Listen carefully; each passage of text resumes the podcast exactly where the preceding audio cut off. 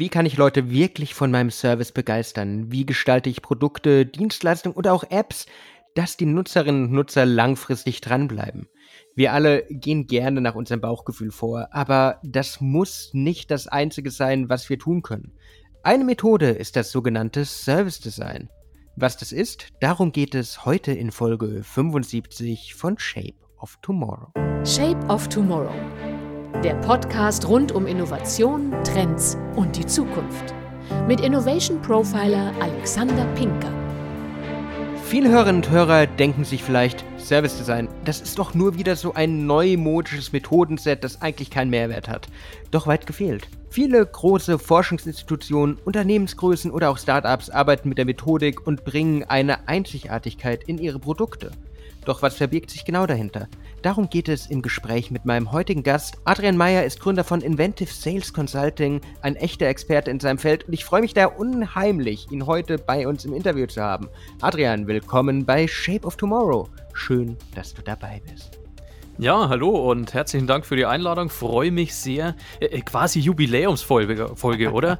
Folge 75. Herzlichen Glückwunsch dazu gleich mal.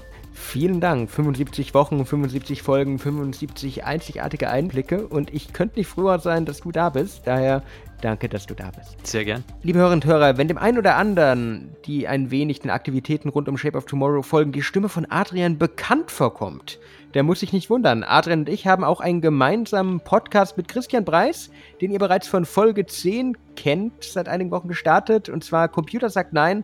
Daher, wenn ihr ein bisschen eher die humoristische Seite sucht, dann ist das euer Format, das ganz genau für euch da ist. Einfach auf Spotify, iTunes, wo auch immer mal schauen. Da findet ihr Computer sagt Nein mit Adrian, Christian und mir. Aber zurück zum Thema. Adrian, ich habe es ganz kurz angeteasert, aber trotzdem, was machst du? Wer bist du? Stell dich doch einfach mal bitte kurz vor. ja, vielen Dank. Mein Name ist Adrian Meyer, wie man schon vernehmen konnte. Ich bin Gründer Inventive Sales Consulting und habe mich da fokussiert im ersten Schritt vor allem auf Gastronomie, Hotellerie und Co. Also vor allem dienstleistungsgetriebene Geschäftsmodelle. Und äh, als gelernter Hotelfachmann und äh, ja, ein Psychologiestudium absolvierender Mensch äh, habe ich ja, mich reingefuchst in das Thema, wie funktioniert eigentlich Service. Die Grundlage jeder Dienstleistung ist guter Service. Und das ist zu meinem ja, Verkaufsschlager, würde ich mal sagen, geworden. Äh, das Gestalten von Servicemodellen. Du sprichst gerade an, Hotel, Gastroservice, das passt zusammen. Aber was genau ist denn jetzt dieses Service Design? Welchen Mehrwert kann ich daraus generieren? Service Design ist schlicht und ergreifend die ernsthafte Beschäftigung mit dem eigenen Service, mit der eigenen Dienstleistung. Und die hört nicht äh, damit auf, dass ich meinen Kunden überhaupt mal durch die Tür bekommen habe oder dass er mal die Ware in den Warenkorb gelegt hat. Die hört auch nicht damit auf, dass äh, der Kunde bezahlt hat, sondern ich schaue mir wirklich den gesamten Prozess äh, sozusagen der Customer Journey an. Ich schaue mir also an, wie wird mein Kunde, meine Kundin auf mich aufmerksam, bis zu dem Punkt hin, äh, wann kommt mein Kunde, meine Kundin wieder, welche Bewertung schreibt sie und wie kann ich je, den Kunden in jedem Moment bestmöglich unterstützen und auch eine bestmögliche Zufriedenheit erreichen. Die Beschäftigung mit den eigenen Services ich denke, gerade diese Reflexion fällt den meisten dann doch irgendwie am schwersten. So kann ich zumindest von mir selbst sehen sich selbst zu hinterfragen, das eigene Ich-Bild, diese eigene interne Wahrnehmung zu verlassen, das ist schon immer so ein bisschen hart. Oder wie nimmst du das wahr? ja, vor allem hat man viele, ich sag mal, viele, viele Stereotypen, mit denen man selbst vielleicht arbeitet, die helfen einem erstmal durch den Alltag zu kommen. Stereotype sind nicht unbedingt immer negativ zu sehen, sobald sie hostil werden. Die haben, äh, dann sind sie natürlich negativ zu sehen und die haben auch in der Gestaltung von gutem Service natürlich nichts verloren. Aber man muss schon über den eigenen Tellerrand hinausschauen und das bedarf auch einiger Übung. Da ist natürlich gerade die Beschäftigung mit den sogenannten Personas beispielsweise, wie sie aus dem Marketing gut bekannt sind, insbesondere natürlich den eigenen Käufer- und Käuferinnengruppen ganz, ganz wichtig. Jetzt kommen wir nochmal zum Service Design zurück. Wenn du Service Design in einem kurzen Statement erklären müsstest, wie würdest du das tun? Service Design ist schlicht und ergreifend die Beschäftigung mit der eigenen Dienstleistung, mit der Customer Journey, mit der Customer Experience. Ich schaue mir an, was kann ich tun, damit meine Kunden glücklich und zufrieden sind und dass sie auch wieder kommen und wieder und öfter bei mir buchen. Was ist denn jetzt der Unterschied von Service Design zu anderen Disziplinen wie Design Thinking oder auch User Experience Design? Das ist ja alles irgendwie Design und es geht ja immer irgendwie darum, was besser zu machen. Was würdest du sagen, ist denn so der zentrale Unterschied zwischen der Methode des Service Designs und den anderen Buzzwords, wenn wir es mal so nennen wollen? Also bei Design Thinking geht es ja erstmal um eine, ich sag mal vor allem initiale Entwicklung eines Produkts oder einer Dienstleistung. Auch eine Dienstleistung kann ein Produkt sein. Ich überlege mir also aus einer vielleicht sogar gewissen Mangelhaltung heraus, was könnte ich denn tun, damit mein Kunde, meine Kundin, meine Kundengruppe in Zukunft äh, ein Problem besser bewältigen kann oder ein besseres Erlebnis an einer bestimmten Stelle hat. Service Design kann zum einen initial sein, also ich überlege mir erstmal, wie ist meine Dienstleistung grundsätzlich aufgebaut. Es ist aber gleichzeitig auch ein dauerhafter Review-Prozess. Ich schaue mir also fortlaufend an, an welchen Punkten äh, in meiner Dienstleistung, an welchen Punkten muss ich da vielleicht nochmal ein bisschen arbeiten, an welchen Stellschrauben muss ich ein bisschen drehen, äh, um die, das Kundenerleben besser zu machen. Ja, das Customer Experience Design ist eine, eine Teildisziplin daraus, könnte man sagen. Da geht es vor allem um das reine Kundenerlebnis viel auch mhm. am Point of Sale zum Beispiel. Also ich schaue mir an, muss, welches Licht muss ich einsetzen und so weiter. Im Service Design äh, habe ich eine sehr viel globalere Sicht und gehe sehr viel mehr Einzelpunkte an. Die globalere Sicht, die einzelnen Punkte. Du hast gesagt, es kann initial oder fortlaufend sein. Der ein oder andere Hörer fragt sich aber jetzt vielleicht, wo kann man starten? Erzähl uns doch mal ein bisschen was über den Prozess, wirklich vom Anfang bis zum Ende, wenn es das überhaupt gibt. Wie, wie läuft denn so ein Service Design Sprint ab?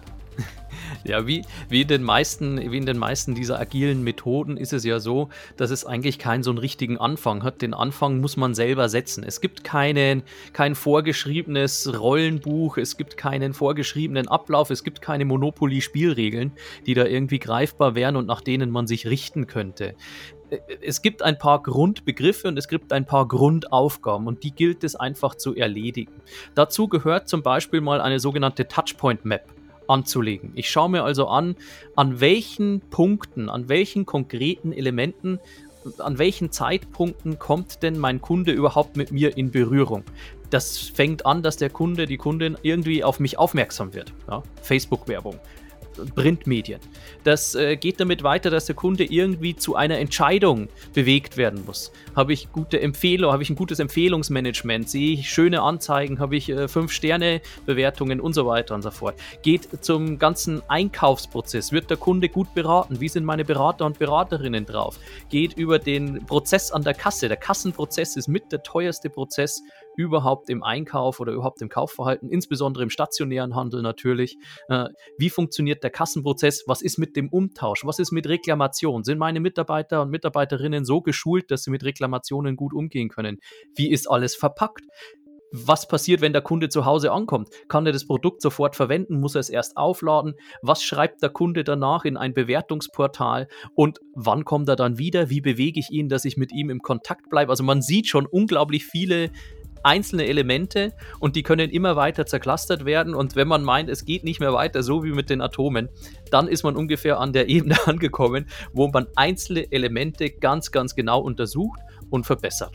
Jetzt hast du die Elemente aufgeschrieben, aber ähm, für diese Bausteine, für das Touchpoint-Mapping, für die ganze Identifikation, wen braucht es dafür? Braucht es ein einzigartiges Team? Braucht es den Kunden im Team dabei? Braucht es zwingend jemanden wie dich, der einem da hilft, oder können das die Leute auch selbst starten? Es ist wie in all den Dingen, man kann vieles oder das Allermeiste davon sicherlich auch alleine bewältigen. Also ähm, es ist aber trotzdem gut, wenn man, äh, ich würde es mal mit dem, wie mit einer Wanderung vergleichen. Man kann eine Wanderung unternehmen und man wandert los und sieht das ein oder andere und äh, man wird sicherlich an der einen oder anderen Stelle irgendwann am Ziel ankommen. Vielleicht hatte man zwischendrin keine Lust mehr oder ist an der Kneipe versumpft. All das passiert einem. Ja, anders ist das, wenn man einen Wanderführer oder eine Wanderführerin dabei hat, die einen ganz konkret durch die einzelnen Städte durchführt. Äh, und insbesondere, wenn ich Teams habe, die größer als sechs Personen sind, dann ist es ratsam, da sich wirklich unterstützen zu lassen, Hilfe zu holen, denn solche Teams neigen dazu, ein bisschen ja, auseinanderzubrechen und dann hilft es durchaus, wenn da jemand da ist, der die klare Marschrichtung vorgibt und ja, um mal so ein bisschen konkreter zu werden. Also das, das, das sind wirklich lustige Methoden, die da mit, mit dabei sind. Ein Element, ich bin immer wieder überrascht, äh, in, in größeren Firmen, gerade in größeren Mittelständlern, die unterschiedliche Abteilungen haben man versucht dann mal so einen Prozessschritt, beispielsweise den Einkauf, den Kaufprozess eines Kunden nachzuvollziehen. Was ich da oft mache, ist den Leuten eine lange, lange, lange Schnur in die Hand zu geben und zu sagen, jetzt gehen Sie mal von Mitarbeiter zu Mitarbeiterin und probieren diesen Prozess. Ja, also ein Produkt zum Beispiel, das wird irgendwo bestellt, dann laufen wir also in der Bestellung los. Äh, das Marketing hat auch damit zu tun gehabt, also muss die Schnur bis ins Marketing reichen. Dann muss sie ins Warenlager reichen, dann muss sie bis äh, an die Versandrampe reichen und so weiter und so fort. Und irgendwann hat man ein unglaubliches, äh, unglaubliches Netz aus Schnüren in diesen ganzen Unternehmen gespannt. Ja, das ist ziemlich aufwendig, aber vielen wird damit erstmal überhaupt klar, wer ist denn überhaupt beteiligt? Wer ist denn da überhaupt dabei? Und so, so sieht man, es gibt viele, viele Methodiken, bei deren Anwendung sich dann wirklich eine professionelle Begleitung auch lohnt. Sicherlich eine Touchpoint-Map aufzuschreiben, das kriegt man im ersten Schritt auch alleine hin und es ist auch gar nicht schlecht, wenn man sich vorher intensiv mit den Themen beschäftigt. Allein das Wording ist einem dann schon geläufiger. Du sagst mit den Themen beschäftigen, Wordings lernen und anderes, aber wie bist du selbst denn auf diese Methode aufmerksam geworden? Ja, das hat tatsächlich äh, mit meiner Beschäftigung in, intensiv mit Marketing zu tun gehabt. Ich habe äh, oft schon äh, Geschäftsmodelle entwickelt in der, in der Gastronomie und habe dann eigentlich sehr schnell gemerkt, okay, ich brauche äh, ein Grundgerüst aus unterschiedlichen Methodiken, um mit meinen Kunden und Kundinnen zu arbeiten. Also meine persönliche Herangehensweise ist immer die, ähm, dass ich denke, dass man das ganze Team mitnehmen muss. Es hilft nichts, einen Prozess irgendwie zu etablieren und den von oben her herab wie eine Doktrin auszugeben. Ich denke, man muss das Team, die Kernteams mitnehmen auf dieser Reise und Dienstleistungen, Angebote, Services ganz konkret mit dem Team entwickeln. Äh, dann ist eine, ist eine ist eine Art des Engagements da, die man so einfach nicht erhalten kann. Es ist ganz einfach, wenn ich ein Produkt selbst zusammenschraube, wenn ich selbst zusammenbastle, ja, wie im Kindergarten, wenn ich, wenn ich die äh, Laterne selbst zusammengebastelt habe, hat die für mich auf einmal einen ganz anderen Wert. Und genau diese Werthaltung wird später dann auch eine Grundlage bilden, dass ein Team auch selbst in die Reflexion geht. Überlegt, haben wir da eigentlich jetzt vielleicht einen Fehler gemacht, was können wir noch besser machen und auch andersrum wieder in die Innovation geht und sich viel mehr auch als ein Team versteht, das an einem Strang zieht. Wortwörtlich. Klingt alles so schön, mit dem Team auf eine Reise gehen, an einem Strang ziehen. Es ist ein guter Tipp, aber spielen da die Kolleginnen und Kollegen überhaupt mit? Ja, ich habe durch, hab dadurch auch schon unterschiedliche Elemente erlebt oder unterschiedliche Erlebnisse gehabt. Also ähm, die agilen Methoden kennt man ja, da wird gern mit bunten Zettelchen geklebt und mit großen äh, Markern irgendwo rumgekritzelt und so weiter und so fort. Man baut vielleicht mal irgendwie einen Prototypen aus Klopapierrollen und Pappmaché. Äh, ja, ehrlich gesagt, auch das gehört dazu. Und ich habe schon öfter erlebt, dass Menschen sich quergestellt haben im ersten Moment und gesagt haben: Hey, hör mal, wir sind hier nicht im Kindergarten, ich bin hier nicht mit der Bastelschere, äh, sondern ich bin hier Management, ich bin hier so und so. Äh, live erlebt, eine Dame ist mal in Tränen ausgebrochen, weil sie das mit ihrem Selbst nicht vereinbaren konnte. Hat nichts mit dem Geschlecht zu tun, mal ganz, ganz by the way. Und äh, da merkt man, dass auch im Management, auch in der Führungsebene immer ein, ein, eine gewisse Vorbereitung stattfinden muss darauf, was da dann passiert was da dann kommt, dass es gut ist, als Team zusammenzuarbeiten. Wenn das im Voraus nicht geschieht, muss der oder diejenige, der das Projekt begleitet, äh, da sehr, sehr viel Arbeit schon zu Anfang, äh, zu Beginn reinstecken. Ja. Jetzt wird es interessant. Wie hast du, bist du mit der Frau umgegangen, die ihr selbst darin nicht finden konnte oder sich da nicht mit der, mit dieser neuen Methode, mit diesen neuen Denkweisen irgendwie identifizieren konnte? Wie geht man mit sowas um? Weil sowas wird unseren Hörerinnen und Hörern ja auch im Zweifel passieren, wenn sie eine neue Methode einbringen oder wenn sie auch dich zum Beispiel dafür anfragen würden und sagen, ey Adrian, äh, mach mal, aber wie, wie gehe ich mit Widerstand um? Gerade bei sowas. Ja, äh, Widerstand hat unterschiedliche Elemente und es gibt, gilt erstmal herauszufinden, wo genau liegt denn jetzt der Widerstand. Habe ich einen Widerstand gegen die Methodik? Habe ich vielleicht eine Person auf dem falschen Fuß erwischt? Ist auch heute vielleicht nicht der richtige Tag? Äh, habe ich vielleicht eine Aussage getroffen, mit der die Person nicht zurechtkommt? Gibt es im Team, das gerade daran arbeitet, ähm, irgendwie eine Herausforderung? In, in dem ganz konkreten Fall war es so, dass ähm, die, die Mitarbeiterin neu war in dem Team und äh, jetzt das Gefühl hatte, in, in, in einem streng hierarchischen System übrigens, die sich da ganz neu drauf eingelassen haben, äh, nicht wertgeschätzt zu sein. Ich bin auf die Idee erst gar nicht gekommen, denn man hat ja eigentlich geöffnet, man hat sich geöffnet in dem Unternehmen und hat gesagt, hey, hier sind ganz viele Möglichkeiten, probier aus, du hast die bunte Spielwiese, test einfach mal. Und äh, für sie war das so ungewöhnlich, das hat man da bis dato noch nie in einem Unternehmen so durchgeführt, dass sie da wirklich äh, für sie ist eine kleine Welt zusammengebrochen. Was ich ganz konkret gemacht habe, ist tatsächlich zu sagen, in, ins 1 zu 1 zu gehen äh, und äh, auch zu sagen, okay, wo, wo könnte es vielleicht persönlich haken, nachdem es nachdem das dann klar wurde, wird dann auch an das Team gesagt, hey, wisst ihr was? Ihr nehmt euch jetzt eine Auszeit. Ihr könnt jetzt gern lästern gehen. Das ist überhaupt kein Thema. Macht, geht einen kleinen Spaziergang machen, nehmt euch Luft. Manchmal brauchen Menschen einfach Luft zum Atmen und die kann man auch nicht äh, mit der Stoppuhr irgendwie äh, terminieren und die kann man nicht mit dem Terminkalender steuern, sondern die muss man dann ganz punktuell geben können. Auch das übrigens ein Teil des agilen Arbeitens. Übrigens, Fun Fact und Fast Forward, dieses Team hat am Schluss mit die beste Lösung für diese, für in dem Fall Restaurant, für, für den Service in diesem Restaurant geliefert, obwohl davor so riesengroße Widerstände da waren. Vielleicht auch, weil sie sich ganz, ganz konkret und ganz intensiv damit dann auseinandersetzen mussten. Eigentlich klingt das wie irgendwas, wo man wirklich hin möchte. Aber jetzt möchte ich nochmal für alle, die das jetzt hören, es zusammenfassen und auch nochmal auf den Punkt bringen. Wie sollten unsere Hörerinnen und Hörer ihre eigene Reise ins Service Design jetzt starten? Was würdest du denn speziell sagen? Was sind so die aller, aller, aller, aller, aller, aller, allerersten Schritte, die sie gehen sollten? Also nehmen wir mal an, die hören jetzt einen Podcast und sagen, ey cool, Service Design klingt super, äh, sollte ich auch mal machen. Idealerweise ein bisschen mehr Informationen zu, dazu sammeln. Was ist das? Ist es eine Arbeitsmethodik, mit der ich umgehen möchte? Die kostet Zeit, die kostet persönliches Engagement wenn ich mich dafür entscheide und sage, ja, will ich tun, dann einfach versuchen, vielleicht irgendwo äh, mal einen Kurs mitzumachen, ein bisschen einzulesen, die ein oder andere äh, digitale Quelle zu nutzen, um zu verstehen, was sind die Wordings, was sind die einzigen, einzelnen Methodiken. Und dann einfach mal anfangen. Vielleicht sogar, um rauszufinden, ob das eine, eine gute Arbeitsweise für einen ist, einen einzigen Serviceprozess anschauen. Nehmen wir an, äh, die Zuhörerinnen betreiben eine Bäckerei. Dann schaue ich mir mal ganz konkret an, was passiert eigentlich, wenn die Bäckertüte übergeben wird. Normalerweise wird eine Bäckertüte übergeben und äh, es, es passiert nichts weiter.